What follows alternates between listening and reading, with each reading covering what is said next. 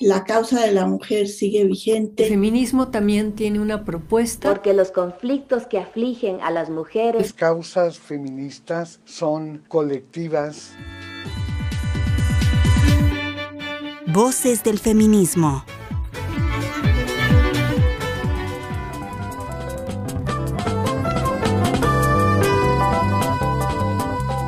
Margarita García, abogada, ensayista y escritora que abordó principalmente dos temas, la problemática de la vida femenina y la cultura.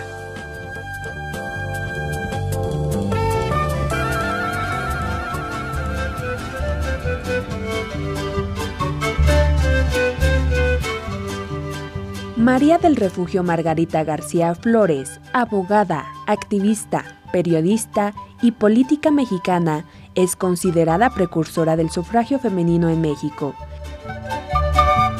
Realizó agudas entrevistas periodísticas a diversos personajes de la literatura, el arte y la historia contemporánea, más tarde recopiladas en sus libros Cartas Marcadas, 40 entrevistas a escritores, dramaturgos y cineastas y aproximaciones y reintegros.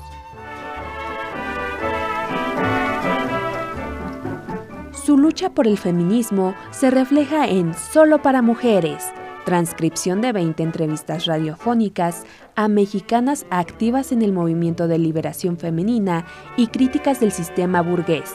Incluye una cronología de las principales acciones feministas desde 1691 con Sor Juana Inés de la Cruz hasta 1979, año de la creación del Frente Nacional de Lucha por la Liberación y los Derechos de la Mujer.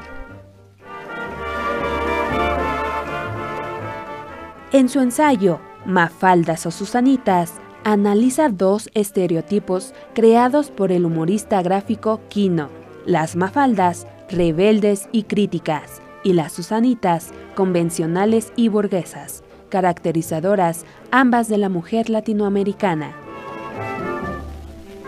María del Refugio Margarita García Flores, en Voces del Feminismo.